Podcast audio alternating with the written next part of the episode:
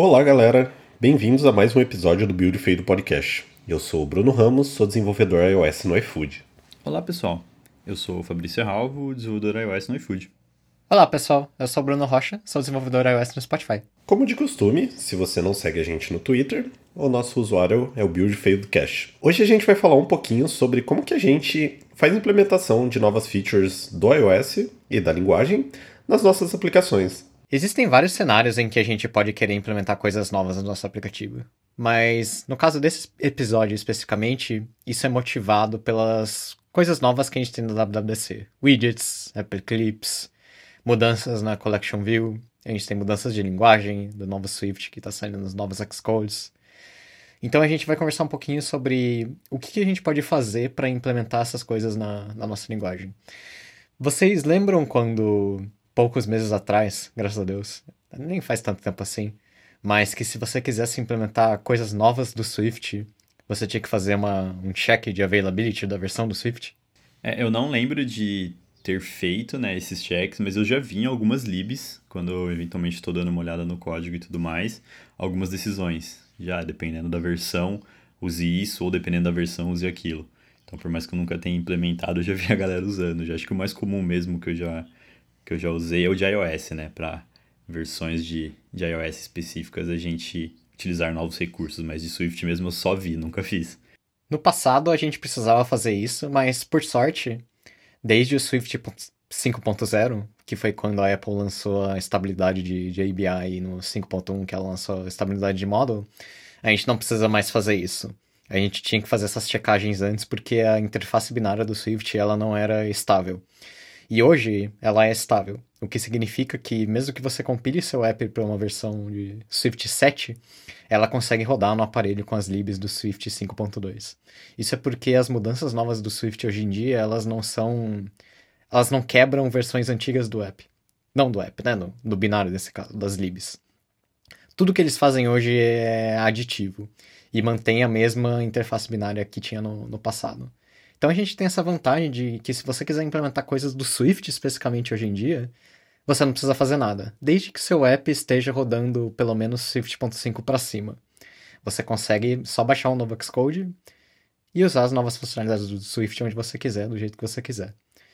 Mas infelizmente, é, o motivo desse episódio é que você não consegue fazer as mesmas coisas para mudanças novas de iOS, features novas de iOS, widgets, app clips, qualquer coisa que envolva Foundation, então essas coisas que são travadas por versões de iOS. E aí nisso entra toda aquela história de deployment target, availability de versão de iOS, features travadas por versão de iOS, né? Acho que tem duas categorias de coisas que a gente pode falar sobre. Tem as features novas de iOS mesmo, que são as coisas que saem da Apple para o seu iPhone, como widgets e afins. E as coisas novas que saem em libs de Foundation, que é, por exemplo, as coisas de Collection View e, e afins, desse tipo de, de coisa. Mudanças de, de API, né? O que, que, vocês acham sobre Deployment Target? Como que vocês estão usando Deployment Target hoje em dia? Eu acho que essa é uma discussão bem longa, assim, né? Eu acho que todo mundo que vê novidades do WWDC, e você vê muitas na, nas apresentações, principalmente no ano passado, quando se falava de, bastante de, na introdução do SwiftUI, era a maior limitação que a galera tinha, né? Então, tipo, ah, era normal ver slide lá de SwiftUI, Diffable, de data sources e etc. Mas deployment target você dá suporte desde o iOS 9, assim, em diante. Então, eu acho que isso varia muito do público-alvo que, principalmente a empresa que você trabalha, que é onde, sei lá, você mais motiva, assim, de fazer alguma implementação nova, o público que ele atende, né?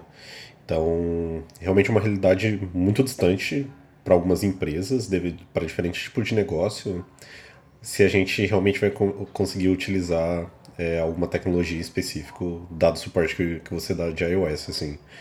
Mas acho que é uma longa discussão. Muito frustrante na maioria das vezes, mas acho que varia muito, assim. Não sei o que vocês acham. É, acho que tem a questão do negócio, né, cara? Que por mais que a gente tá falando de tecnologia de app, ainda tem um negócio e pessoas precisam usar aquele app.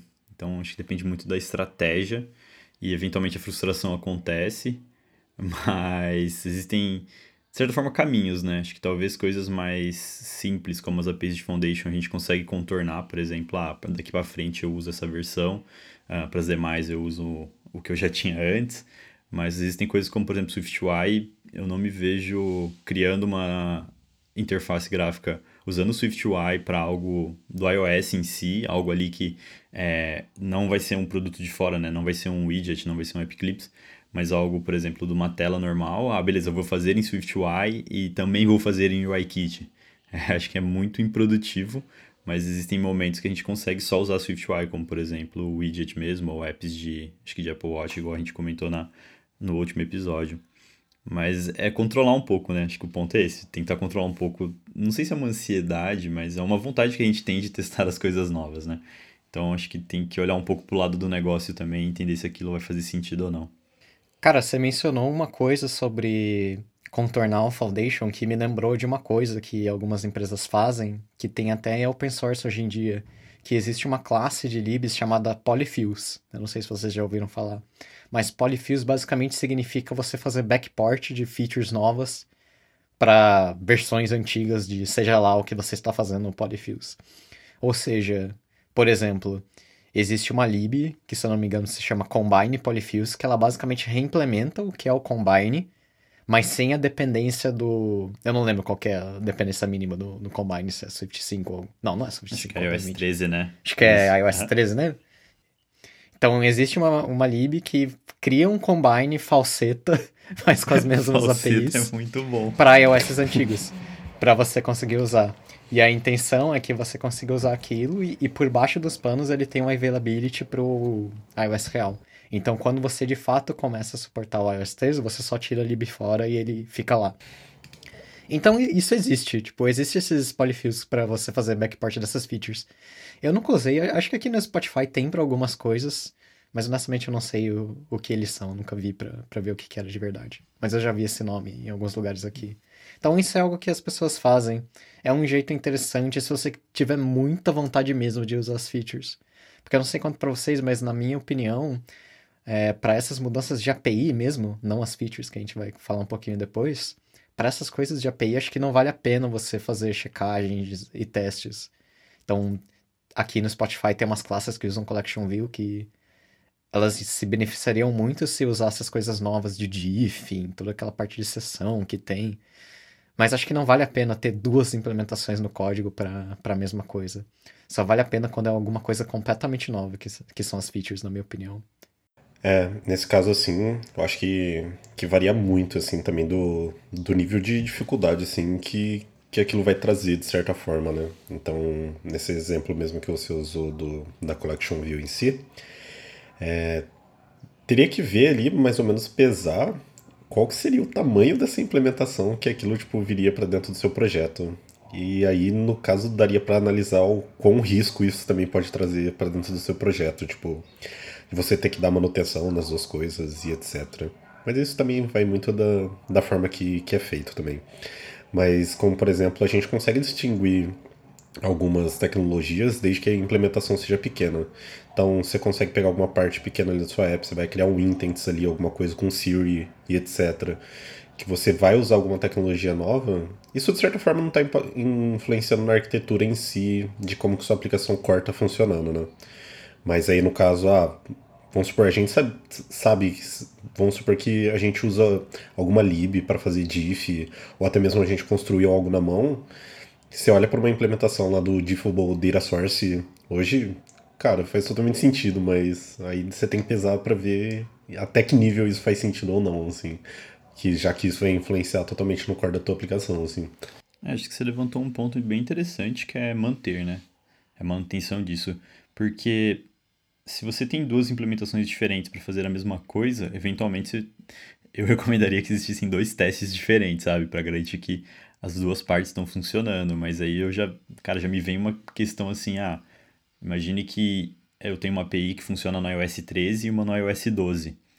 Mas como que o meu CI vai saber, tipo, é, o meu CI ele roda em um modelo, em uma versão específica de iOS. Eu teria que subir, é, rodar duas vezes a mesma coisa, por exemplo, uma no iOS 13 e uma no iOS 12. Não me parece que é um caminho muito, muito bom. Então acho que você tem, acho que talvez assim, na hora de colocar na balança, lembrar disso também, sabe? Então tem bastante coisinha aí para decidir, principalmente sobre APIs. Mas acho que talvez sobre features, acho que vale mais a pena, né? Pela questão de o impacto vai ser direto ali no usuário e tudo mais. Mas acho que tem esse ponto, né? Manter esses, esses dois códigos, de certa forma, funcionando, essas duas funções. Fabrício, eu ia dar um exemplo que justamente tocava nesse exemplo do, dos testes e que a gente não fez, mas eu acho que a gente devia fazer sim. Mas eu tava pensando um pouco quando o Bruno tava falando, e acho que uma forma de você conseguir atingir isso é se você abstrair as duas APIs, tanto do iOS antigo quanto do iOS novo, numa interface comum, onde que na ponta ali você só troca qual que é o, a implementação ali mais low level, né? Qual API que você está usando. Mas no high level você usa alguma coisa que seja em comum entre os dois. A gente fez isso aqui no Spotify bem recentemente, tipo, semana passada, em que por um bom tempo, quer dizer, não por um bom tempo, tipo 10 anos, a gente só tinha App Delegate. Mas agora a gente tem o Cine Delegate também, porque tem umas features de CarPlay que só funcionam com Cine Delegate. Só que o Cine Delegate é uma feature do iOS 13, se eu não me engano. Então, e se vocês não sabem, quando você coloca Cine Delegate, tem algumas coisas que param de ser chamadas no Delegate e migra por Cine Delegate. Mas tem coisas que continuam lá. Ou seja, você tem que ter os dois. E se, como o nosso deployment target é iOS 11, então a gente tem que fazer um, uma mudança bem louca entre as duas implementações. E o que a gente faz é que a gente tem uma, uma implementação intermediária ali, uma camadinha, onde realmente fica a implementação que tinha antes do App Delegate. E aí, após essa abstração que a gente fez, o App Delegate e o CN Delegate, eles não fazem nada. Eles só chamam o que tem dentro dessa abstração. Então, quando você está rodando para baixo do iOS 13 ou para cima do iOS 13, ele vai chamar a mesma coisa, só muda o que está ali na ponta. Isso é uma forma que funciona. Mas tem essa ideia mesmo de que quando você faz uma coisa dessas, o seu CI precisa passar a rodar duas versões. A gente não faz isso porque eu dei um migué do, do milênio aqui, né? Mas acho que devia, cara. É... Não só para isso, mas eu lembro que no Rápido, época, quando eu trabalhava na móvel, também tinha umas coisas de iPhone 4 que eram totalmente diferentes por causa do tamanho do device e afins.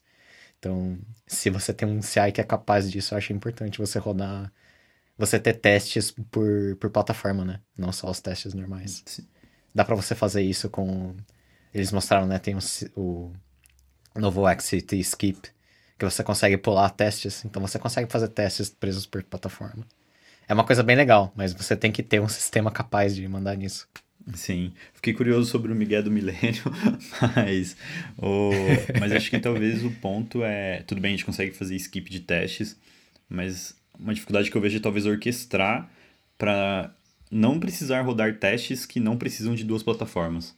Então, tipo, talvez orque orquestrar, esses testes aqui rodam em iOS 13 e 12 e esses testes rodam somente no iOS 13, por exemplo. Então, acho que não é nada trivial, mas existem, existem caminhos aí para garantir um pouco mais de sanidade, né?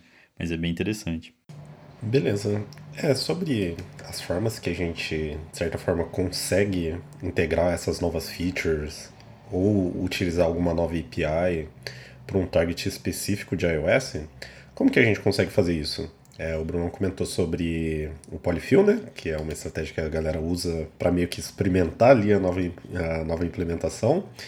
E outras formas que a gente consegue fazer isso? Seria com compiler conditions, alguma coisa do tipo? É, para fazer a divisão de, de APIs tem duas formas. Tem o availability normal, que é quando você faz o check do, da versão do iOS, mas tem uma versão disso que é a mesma coisa, mas que é com o pré-processor macro. É, ou seja, você nem compila aquilo se você não estiver rodando no SDK de, um, de uma versão nova. Isso é mais para quando você está testando versões de Xcode ao invés de versões de iOS. Então tem coisas que só funcionam no Xcode 12 para frente, não necessariamente o iOS 14, tipo o Xcode 12. E aí você consegue colocar macros para isso.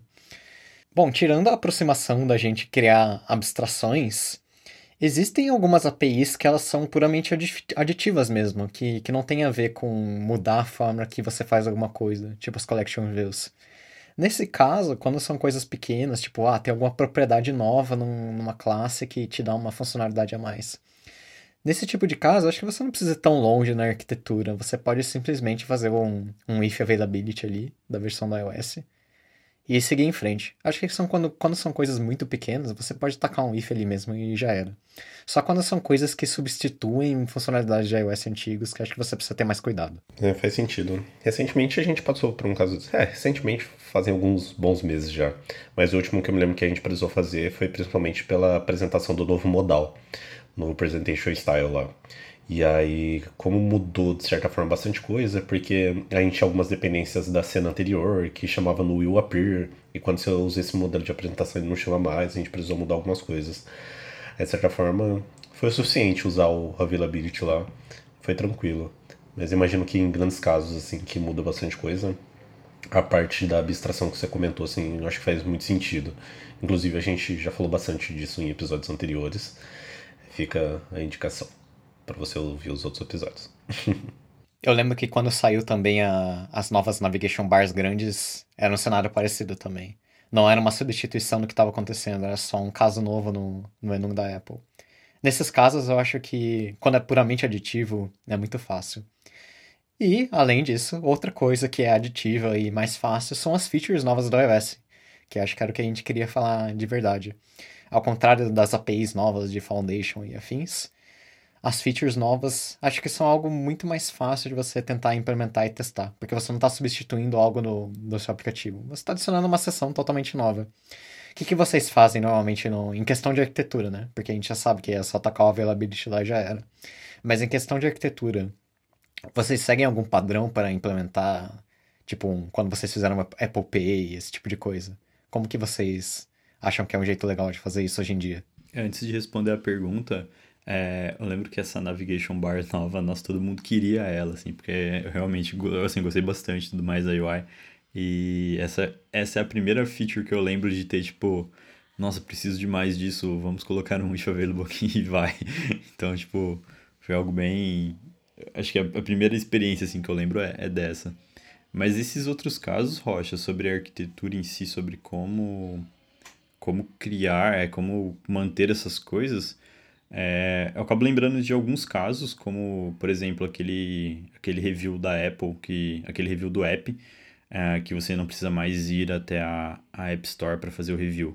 É, eu lembro que a solução que eu segui, assim, foi nessa que a gente comentou, tipo, é tão trivial que eu vou colocar um, um if aqui mesmo, sabe? Então, por o caso de... Por o caso de... Da pessoa, né, do usuário que está no iOS 10.3+, mais alguma coisa assim, mostra esse cara nativo, senão ele abre o, App Store, né? Abre o Deep Link.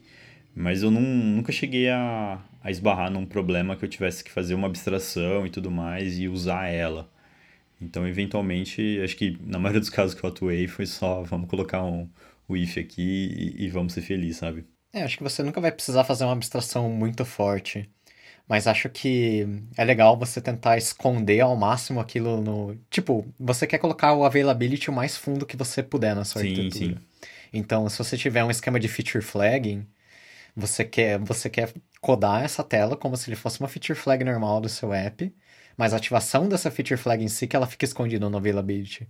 Então, na arquitetura do seu app, você nem sabe que aquilo está travado por versão. É como se tivesse travado por feature flag como feature normal. Mas é lá no fundo só que ele faz essa checagem e faz essa troca. Exatamente, baixo do tapete mesmo, né? Eu acho que você comentou é, e aí sim. eu lembrei, assim, a gente já fez coisas assim, sabe? Então, às vezes era um conjunto de disponibilidade e feature flag que tornava a feature disponível. Então, acho que faz bastante sentido isso. É legal também porque você consegue testar, né? Quanto mais fundo você consegue pôr, você consegue testar aquele, aquele pedaço do seu código. Tipo, você consegue testar se a troca entre está disponível ou não está disponível vai funcionar também. Sim.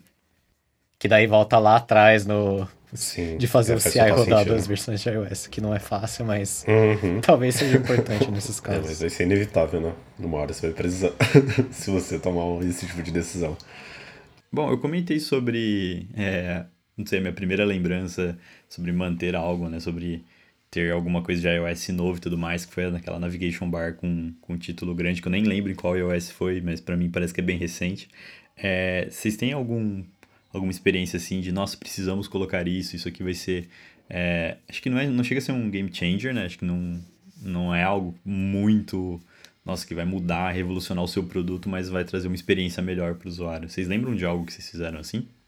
Cara, a primeira coisa que veio na minha cabeça foi numa versão da iOS. Eu não lembro que versão da iOS que foi, se foi 10 ou 11, em que, tipo, se você lembra, no passado, quando você precisava colocar um refresh control numa table view, você tinha que criar um objeto separado, que era o UI refresh control. Você configurava ele, e aí, se eu não me engano, você tinha que adicionar com uma subview da table view. Acho que era, tipo, devia ser a primeira subview, alguma coisa assim. E daí o refresh funcionava. Mas teve uma versão de iOS em que eles colocaram isso dentro da própria table view. E aí virou uma propriedade só, que você só ativava lá, você falava qual era o target, e ele passava a dar o refresh. E ficava perfeito. Perfeito. Então, uma coisa que eu fiz foi. Essa era uma versão em que eu tinha que fazer isso. Então, eu peguei todas as table views do app. Acho que eu lembro que eu tinha feito uma abstraçãozinha básica lá para não precisar fazer isso toda a parte. E aí eu fazia um availability. Se fosse uma versão para baixo, fazia o setup de criar o refresh control, configurar o target, colocar na table view. Ou senão você só usava a propriedade e colocava. Ficava muito mais limpo no código, muito mais fácil. Isso era algo que eu gostei bastante também. E a Navibar grande também, cara, eu lembro que eu gostei bastante. Porque eu lembro que. Ainda é o caso, né? Mas eu lembro que era um pouco bugado isso na época. Mas se a primeira, a primeira subview da sua navigation grande for uma table view, quando você arrasta ele para cima, ele ele desce, né? Ele volta para aquele estágio pequenininho da, da nave. Ele não fica maior, ele meio que entra em colapso ali. Eu achava isso muito legal. Ficava muito bonitinho. Você rodava a table para cima, ele escondia a nave. Então isso era o que eu tinha que fazer também, porque isso só funciona se a table view for a primeira subview. Então isso foi uma mudança que eu lembro que eu fiz também. Bom, Rocha comentou né, sobre a, a feature do lá do refresh control. Eu lembro que teve um projeto que eu trabalhei que a gente, os nossos parsers, eles, a gente usava uma lib, eu não, não lembro exatamente o que, e aí a gente, antes de dar um próximo passo assim, tipo, tá, beleza, a gente vai migrar para Swift 4.2, se eu não me engano, que é o que trouxe suporte a Codable. Então, tipo, nesse caso, não era algo que aparecia para o usuário, mas melhorava absurdamente o nosso código. Então as coisas se tornavam muito mais simples, ao invés de a gente ficar fazendo parser, olhando chave e tudo mais, enfim. É, foi algo que, que mudou, assim, de, diferente de uma UI de Navigation Bar foi algo que trouxe muito resultado para a gente, é, não para o usuário, mas assim para a experiência de desenvolvedor foi algo, foi algo muito bom. E acho que, não sei se vocês chegaram a passar por isso, mas quando a gente descobriu assim, pô, nossa, cara, Codable, vamos lá, vamos subir o target, vamos, vamos pro Swift 4.2 e, e vamos embora. Esse é um exemplo muito bom e é um dos mais difíceis também, né, cara? Eu lembro que eu queria, mas no app se, se, a gente tinha um app que não tinha o um mínimo ali para. Na verdade, se, se tinha um app onde você já tinha tudo feito, não valia a pena a conversão, porque acho que aquilo não tem como você abstrair muito fácil, você tinha que mudar muita coisa. Então eu só comecei a usar Codable de verdade quando eu fiz um app do zero.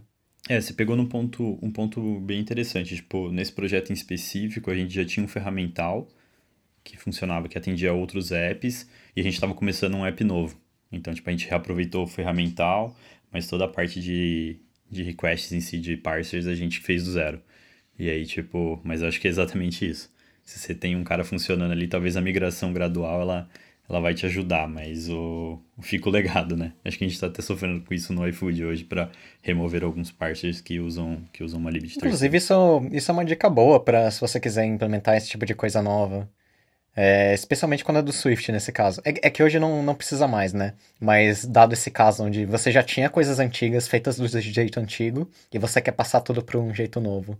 Aí cabe aquela regra que a gente sempre fala de arquitetura, que é deixa o legado do jeito que tá e as coisas novas você faz do jeito que você quer. E aí depois aos pouquinhos você vai convertendo. Acho que tem algumas coisas que, que dá para cair também, né? Nesse meio. Sim, esse é um bom exemplo. E uma pergunta que eu queria fazer também, vamos supor, ah, no, no último WWDC a gente teve app clips e widgets, assim. Como que a gente faria, assim, para implementar dentro da nossa app? Widgets é... A gente pode falar dos dois casos. Widgets é mais fácil, porque é uma extension, né? Então você nem precisa fazer nada no seu app.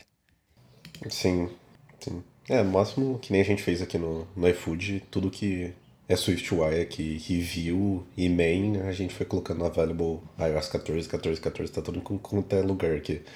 Mas foi bem de boa. Eu acho que a maior treta foi adicionar no bug lá mesmo, que a gente teve que trocar algumas flags lá e tal. É, o bom do, do widgets nesse caso mesmo é que ele é uma extension, né? Então tem pouca coisa que você precisa fazer no app de verdade. É quase como se fosse uma coisa completamente nova. No máximo ali, especialmente se você já tem um código de Siri ali, ele meio que fica a mesma coisa, né? Então é só você implementar um pouquinho ali e o resto é totalmente separado. Esse é um ponto positivo dele. Para um App Clips da vida, o legal dessas features novas é que você também consegue fazer isso de uma forma meio independente. Nesse caso, vai ter algum lugar onde você vai precisar fazer uma, uma abstração, né, para fazer aquela troca. Então, acho que eu faria uma feature flag ali de App Clips num lugar separado, com um botão novo, em que ele não aparece nas versões antigas. E se for na versão nova, você faz um switch ali para uma parte totalmente nova no seu código, onde você consegue tacar um availability ali até, até onde vai o sol, cara. Você taca tudo ali e já, já era. Eu lembrei agora, na sua pergunta lá atrás, de outra coisa que você. Tipo, alguma coisa que você queria muito implementar. Eu lembro quando eu trabalhei num, num app de comida, rápido. Na época tinha saído aquela feature de você poder trocar o ícone do app. Cara, eu tava maravilhado com aquilo. Tipo, poder editar o ícone do meu app. E aí eu fiz um esquema parecido no que você fez com, com a telinha de review da Apple. A gente tinha uma tela de settings, tinha. Era uma table de botões, né? E aí tinha um simples if lá, que se fosse um iOS 13 da vida. Não, 13, né? Nem lembro que iOS que era na época. se fosse o iOS que tinha essa feature, ele só botava um botão a mais. E daí o resto era tudo interno, ficava na availability, não tinha problema aquilo. Daí eu pedi pro meu designer fazer um monte de ícone de, de comidinhas e daí tinha troca lá. Nossa, isso eu acho que é mais antigo do que eu começar a desenvolver para iOS. Porque eu me lembro desde quando eu comecei a codar, já tinha essa feature já. Era 9, acho, talvez. 9 ou 10. Não, acho que, que é mais isso. Porque o App Clips mesmo eu não tive contato, eu só assisti os vídeos. E do, do Widgets foi o que a gente fez aqui. Então, eu acho que é muito. É bem de boa, tipo, não tem muita treta ali no que eu falei, assim mesmo. Cara, falando de features novas, Teve uma coisa que eu vi outro dia que saiu na, nos novos betas do Xcode, em que no SwiftUI agora o, a sua tela ela sobe sozinha quando você sobe um teclado. Cara, isso é sensacional. Lembra quando você tinha que ficar fazendo aqueles códigos muito loucos para ver se tinha um teclado na tela para você subir sua view? Escutar a notificação do Nossa, teclado, sim. nossa. É, cara, mano. horrível isso aí. Exato. Nossa, No novo beta do Xcode agora isso é por padrão no, no SwiftUI, pelo menos. Não tem no UIKit, o que me deixa dece- decepcionado, mas melhor do que nada, né? Esse era o meu desejo do WWDC desse ano, que isso fosse automático. É, foi realizado, né? Parabéns aí. É quase presente de Natal mesmo. Sim. Porque, nossa, cara, isso é absurdo. Acho que existem várias libs que lidam com isso, porque eventualmente tem, tipo. Eu lembro Sim. que uma vez eu fui lidar com isso, e aí. E aí, beleza, né? Então lidei lá com o tamanho do teclado. Mas aí tem aquele detalhe, aquela viewzinha, tipo, de sugestão. E eu nunca uso essa viewzinha de sugestão. Então, tipo, funcionava mó bem no Uhum. meu device. Aí nos outros, assim, tipo, pô, mas peraí, tá esquisito. Eu não lembro se tinha que considerar alguma coisa. Eu não... Isso, assim, faz muito tempo isso já. Mas o... se- sempre foi algo que Eu acho atrapalhou demais, assim. É, É a maior nossa. treta. Sim. Lembra do IK Keyboard Manager, a lib? Nossa, sim. É a lib Eu tenho padrão uma contribuição pra essa lib. Essa Sim. lib vem junto quando você instala Xcode hoje.